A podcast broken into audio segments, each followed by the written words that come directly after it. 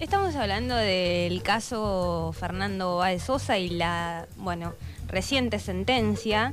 Eh, yo sé que lo que vengo a plantear hoy, esto es una advertencia para todos nuestros oyentes. ¿Viste los CD que traían el cartel advertencia, en negro y blanco, la calcamonía Sí. pegada? Bueno, Acá es advertencia, vengo a plantear un punto de vista que es incómodo, que es un punto de vista que entiendo que mm, genera cierta resistencia. Sí, pero creo yo que en el, en el debate serio de charlas en- entre personas Civilizada. civilizadas, creo que salió el, el tema porque en algunos lados se, se debatió.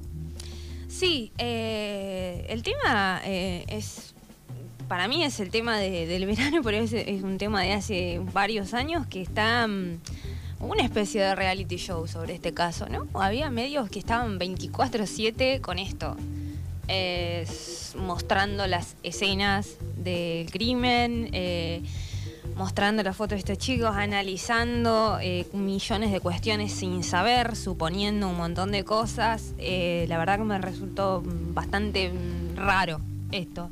Eh, raro la forma en la que se, en la que se abordó, pero bueno, la primera aclaración que quiero hacer porque eh, siento que hay eh, en realidad una aclaración previa antes de la primera aclaración que es em, no lo digo con ánimos de, de- de chapear, porque el otro día lo dije en mis historias y hubo gente que se lo tomó medio mal.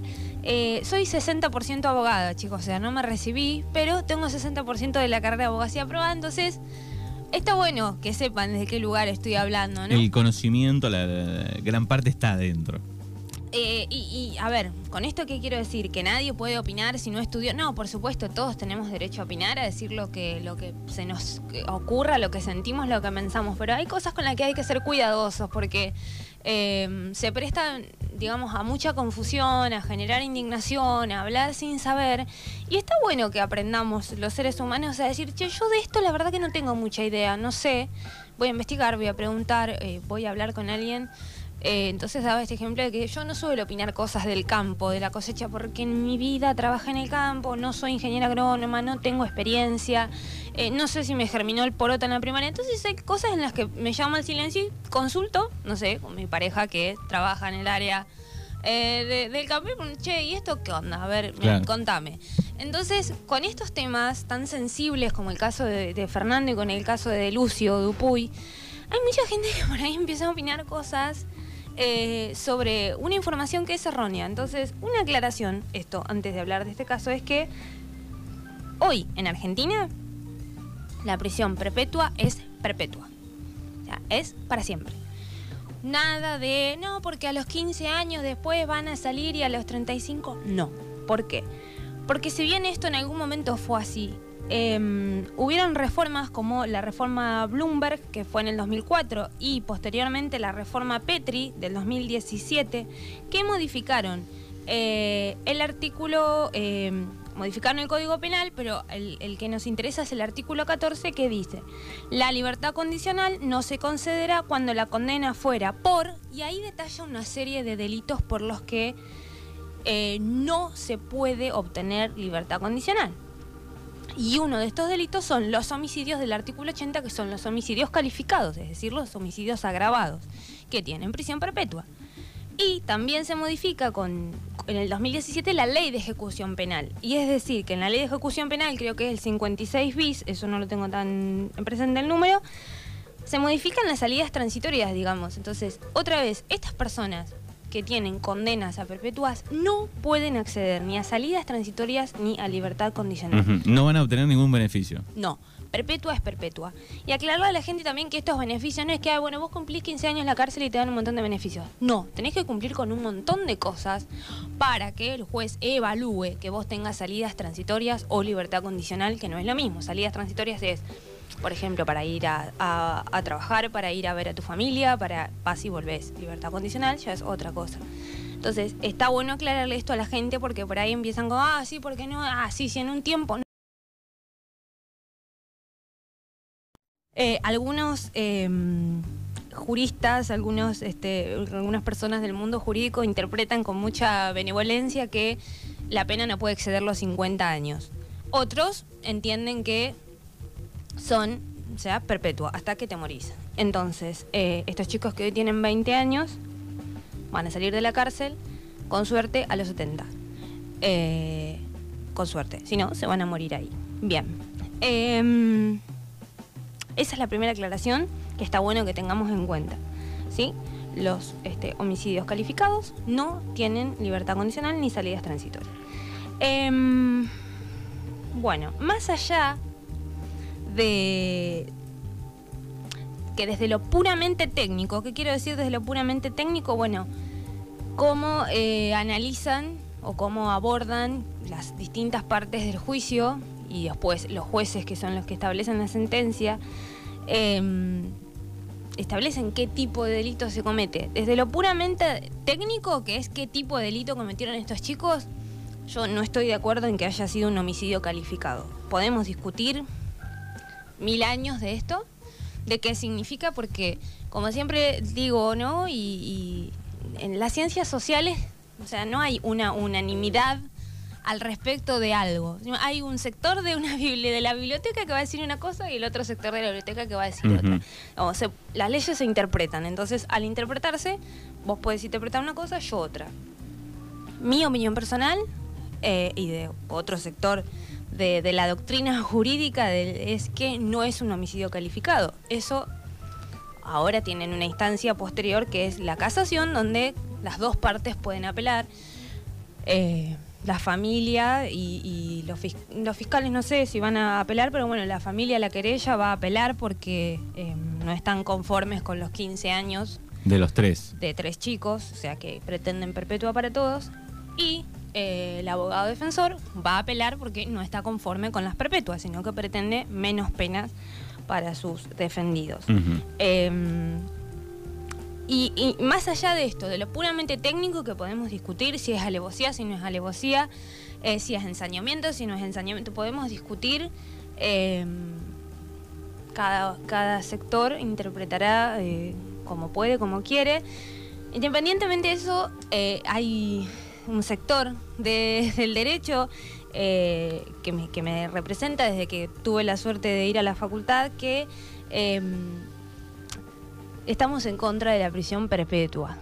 O sea, estamos en contra de la, de la prisión perpetua en cualquier caso. Esto, incluso dentro del progresismo, no suele gustar como... O sea... Sí, sí, no con este caso, sino se viene escuchando con otros también, digo, esta, esta mirada. No, y viene el mensaje de algunos compañeros progresistas como, pero de los militares tampoco. No, no estoy a favor de la prisión perpetua. ¿Por qué?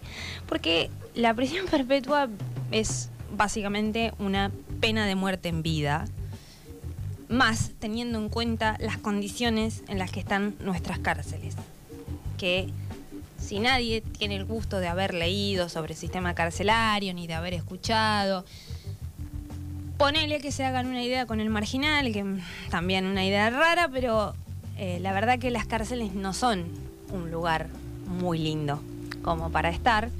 Em, y este argumento para mí es más que nada... Em, o sea, el, argumento es que esto no es compatible con nuestro sistema jurídico. ¿Por qué? Porque yo les voy a compartir eh, el artículo 18 de la Constitución Nacional que dice, quedan abolidos para siempre la pena de muerte por causas políticas, toda especie de tormento y los azotes.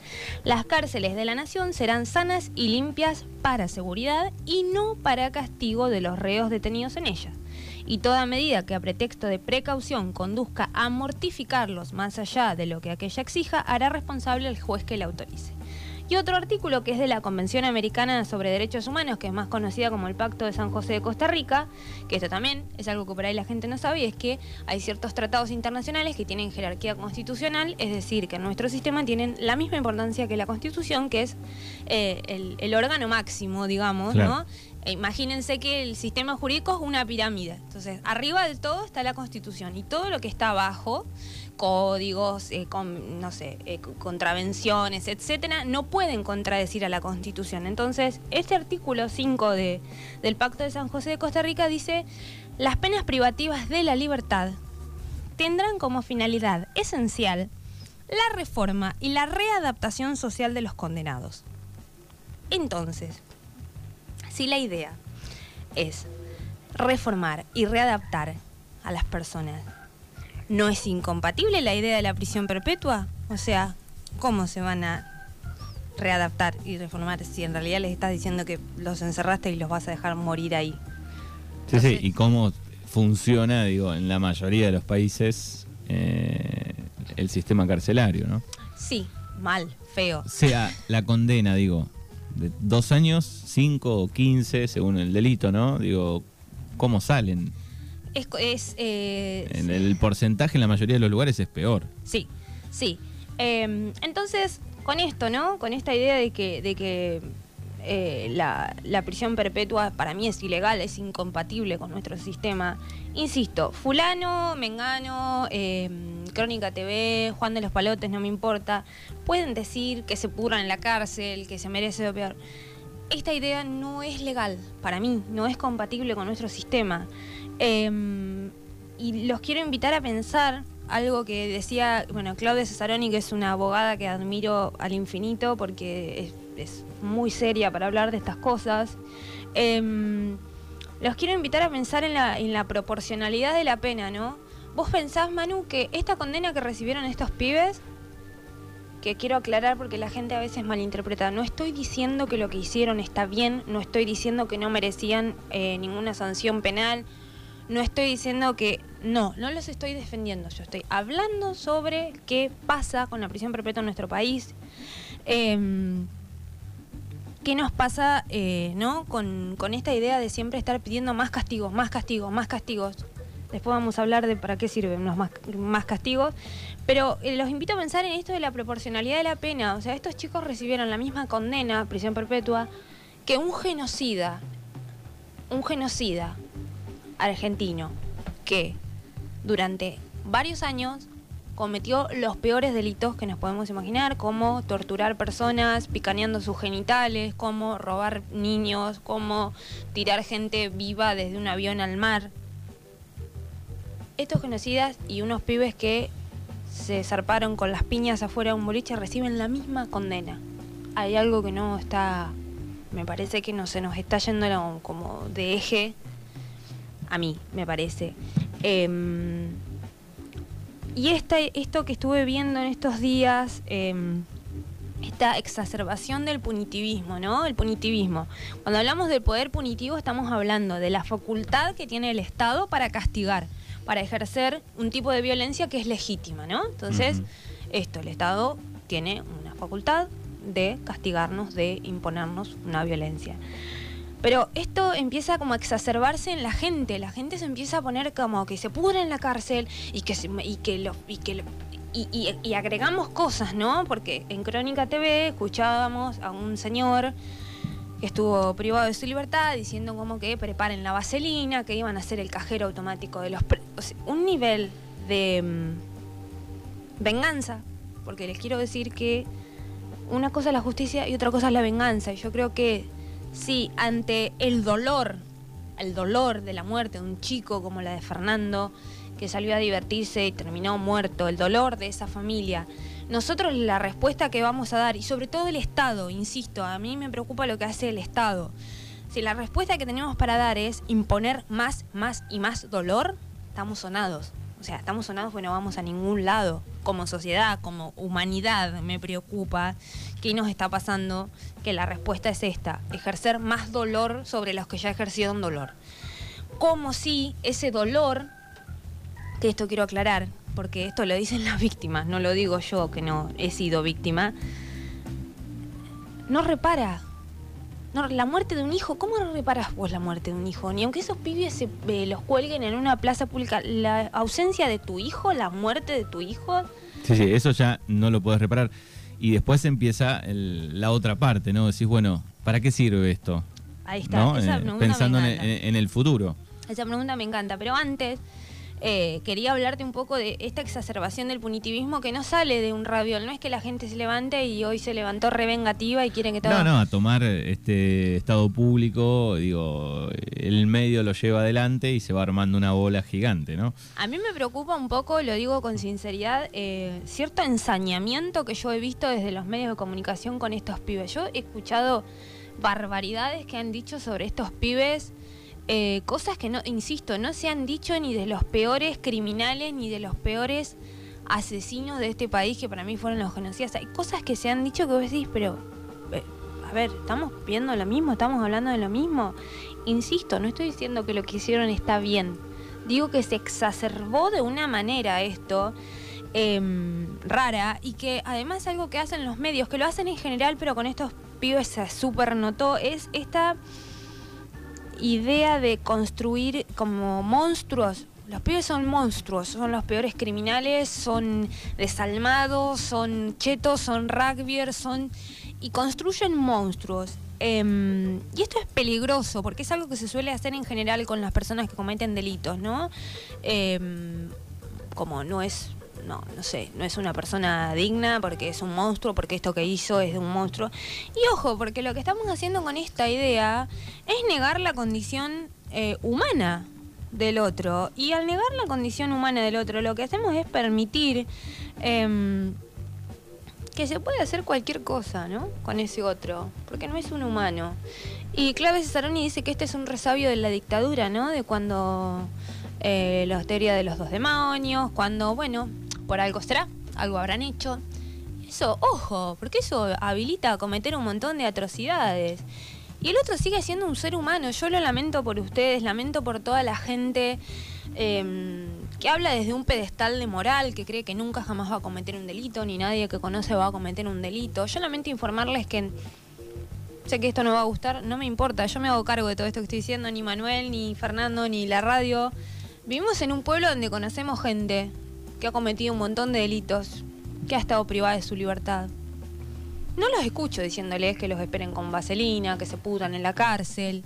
¿Por qué? Porque entendemos que son personas, porque las conocemos. Y entendemos que son personas que quizás han tomado decisiones equivocadas en su vida. Entonces, em, insisto, es muy difícil sentir compasión por el otro cuando los medios te construyen la idea de que el otro es un monstruo un demonio. Em, yo los invito, yo sé que es re difícil, ¿eh? Yo sé que es re fácil empatizar con Fernando y con la familia de Fernando, es re fácil empatizar, ahora que está tan de moda la empatía. Yo los invito a empatizar con el otro lado. Yo los invito a pensar en las familias de estos pibes. Eh, incluso de estos pibes, porque han construido una idea en la que si piden perdón es porque piden perdón, si ponen esta cara es porque ponen esta cara, si se desmayan, cuando le leen la sentencia están fingiendo que están... Ojo, ojo, porque tu hijo mm, posiblemente...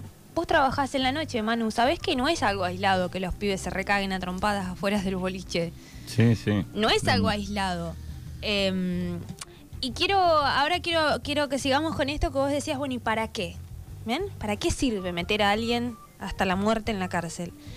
Eh, básicamente para nada, porque quienes estudian eh, la criminología, el derecho, el sistema carcelario, lo que dicen es, eh, bueno, en la facultad estudiamos que hay un montón de teorías, bueno, entonces sirve para resocializar, entonces vos, la persona está ahí, reflexiona sobre lo que hizo, le das herramientas para...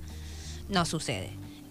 al menos en Argentina no sucede, insisto, estamos, ubiquémonos acá tiempo y espacio. Hay cárceles, uno ve las cárceles, no sé, de Finlandia, mejor, mejor que nuestras casas son. Porque es, otra cosa. Pero son, son pocas también. Son muy pocas. Ahora, en Argentina eh, va a ser muy difícil que una persona reflexione eh, eh, porque viven hacinados. La gente no lo sabe por ahí, pero en espacios que son para cuatro duermen nueve, hay ratas, tienen que ir al baño en el mismo espacio en donde duermen. O sea, es inhumano y es degradante la forma en la que viven. Y yo sé que hay mucha gente que va a decir, bueno, que se jodan por lo que hicieron. Ojo, ojo porque le puede pasar a alguien que conocemos. Y peor aún, en este país, le puede pasar a alguien inocente.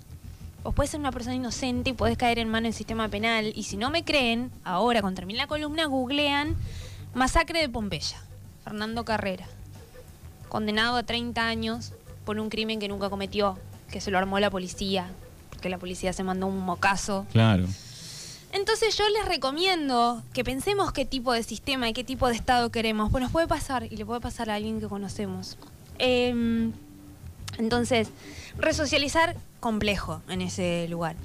Otra teoría de las penas dice, bueno, la pena sirve para que otros este, para disuadir a otros de hacer lo mismo, ¿no? Entonces, bueno, que vean que este tipo hizo esto y se va. Sí, es la primera en una charla que por ahí se escucha, que uno dice también, y, me, meto adentro de esta, bueno, ¿servirá, no servirá? Por lo menos me hago la pregunta, ¿servirá, digo, para que alguien se frene al momento? que no, porque hubo la sentencia y a los dos días en el noticiero ya teníamos varios casos de peleas afuera de los boliches donde un grupito pateaba la cabeza de otro. O sea, las estadísticas dan que no tenemos, lo hemos hablado acá, tenemos la figura de femicidio. ¿Para qué? Me acuerdo cuando Zaffaroni dijo la figura de femicidio no sirve. ¡Ay! saltó el progresismo.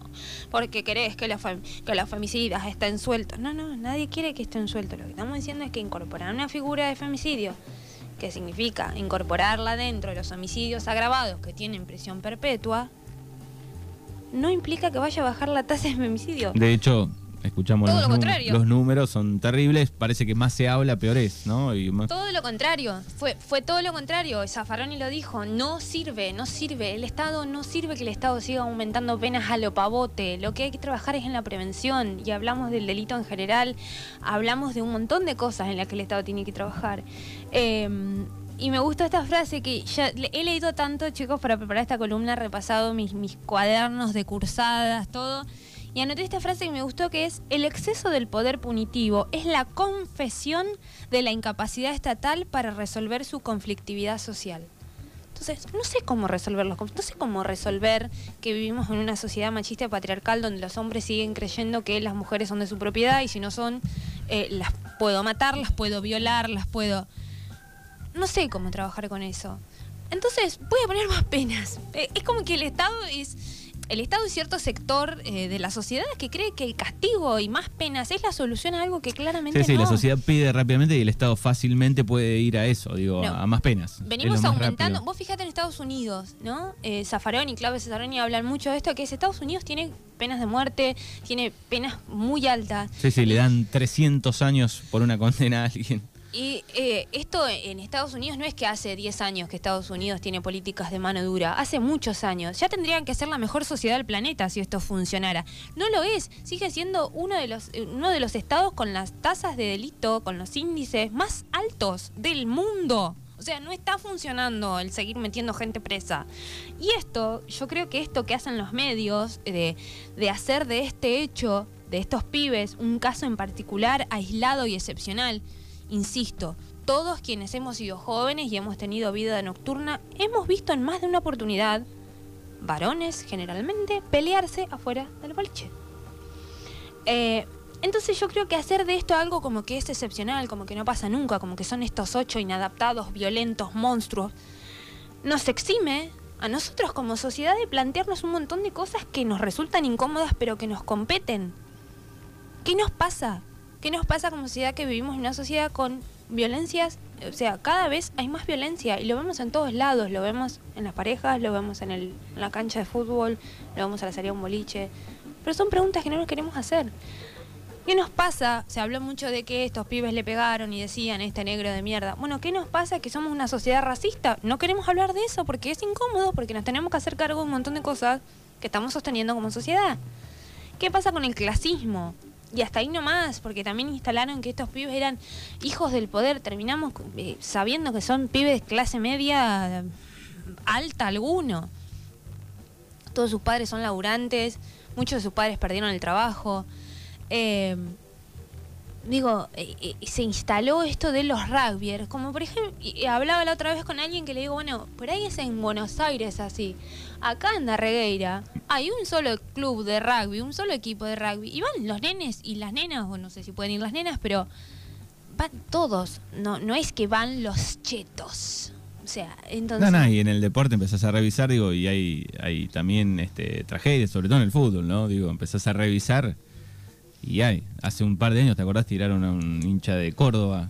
Ay, me acuerdo ahora que lo decís. Bueno, pero además creo que es bastante esto de culpar a un deporte. A ver, los clubes en general son espacios de contención para los pibes, ¿no? Espacios donde los pibes reproducen. Sí, habrá cosas a cuestionar. Había un video de Agustín Pichot muy interesante dando vueltas, ¿no? Como haciendo una autocrítica sobre ciertas cosas del rugby, de la cultura. Pero de ahí a creer que porque un par de pibes... No, ahí hay otra cosa. Porque estos pibes venían ejerciendo violencia, supuestamente, sobre otros. Nadie hizo nada.